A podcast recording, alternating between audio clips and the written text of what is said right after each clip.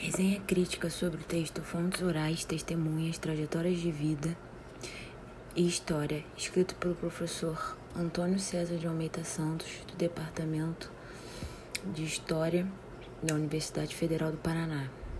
Quem apresenta a resenha é a aluna Luana Viviane Alves dos Santos, cursando quinto período em licenciatura em História pela Universidade Veiga de Almeida.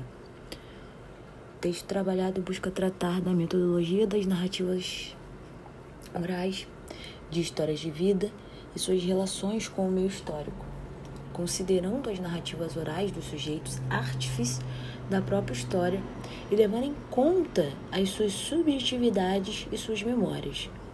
O autor do presente texto começa citando o filme The Little Big Man, O Pequeno Grande Homem, traduzido para o português, onde um historiador busca entrevistar um velho senhor que viveu meados do século XIX nos Estados Unidos, sob o prisma de uma política externa que vinha aí sofrendo grandes críticas oriundas da sua própria sociedade, que se mostrava descontente com os custos da guerra do Vietnã.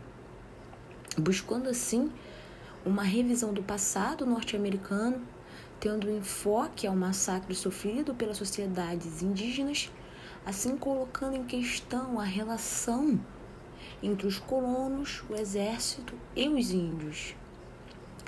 Logo, com a exemplificação do filme, em primeiro lugar, podemos analisar como a utilização dos relatos orais como metodologia de pesquisa é aplicado com a intenção de elaborar pontos de vista sobre processos históricos referentes a um passado recente e também aponta como que as particularidades do então senhor que narra a história é limitada a seu campo de visão e escuta.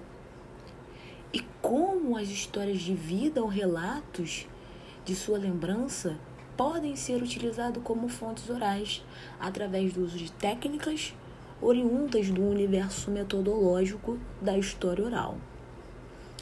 Atualmente, no campo da história, muito se discute sobre o interesse das narrativas orais, dos sujeitos históricos que analisam essas relações sociais.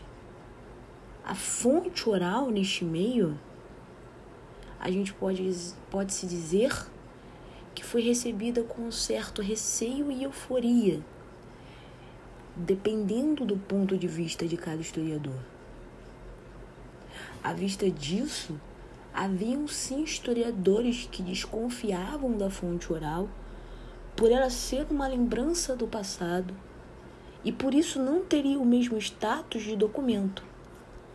E por outro lado, existiam historiadores que viam nas fontes orais um acesso a uma parcela da população que até então estava marginalizada na produção historiográfica com a utilização de tal metodologia, não se busca a verdade absoluta, uma vez que cada um vê o objeto a partir do seu lugar no mundo e constrói a sua narrativa de forma seletiva, marcando sua trajetória de acordo com a sua concepção de mundo e a sua percepção de si mesmo.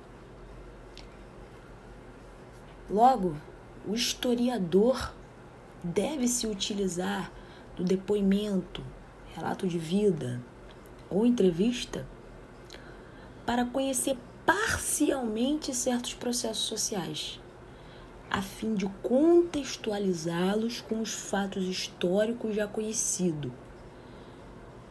O autor afirma,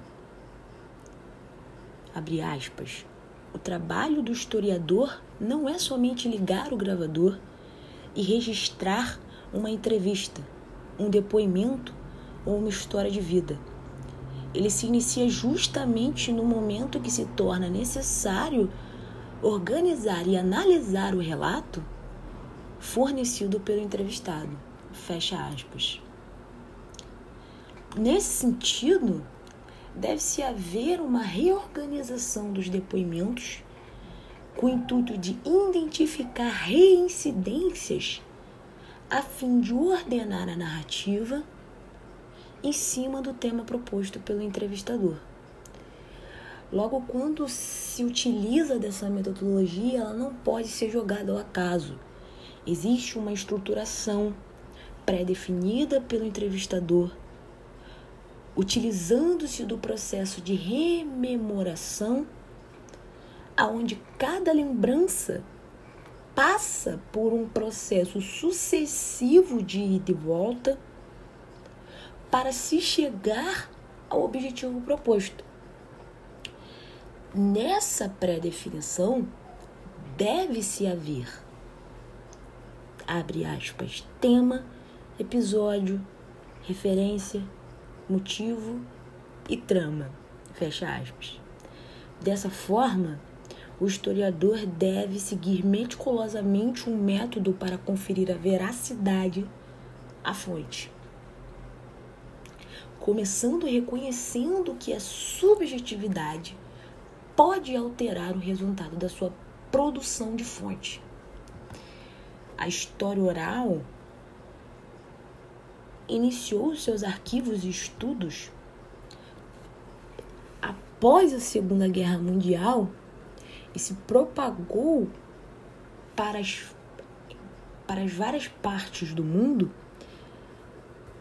sempre se apoiando nas pesquisas de governos totalitários buscando admitir uma veracidade através do cruzamento de depoimentos sobre o tema. Contudo, percebe-se que, diante de um Estado que apaga a história segundo seus ideais, a busca de relatos e depoimentos para se aprofundar na verdade, na verdade? E como a valorização das, das memórias passam a fazer sentido com esses estados totalitários, a gente pode afirmar que, o que, que a utilização da fonte oral é essencial. E ela sempre vai ser utilizada ao fim do mandato de cada governo. Fontes bibliográficas Narrativas Orais de História de Vida, autora Priscila F. Perazzo. Outra fonte utilizada, a História Oral e o Ensino de História, a discussão atual em revistas acadêmicas brasileiras, escrito pela autora Nádia Maria Guariza.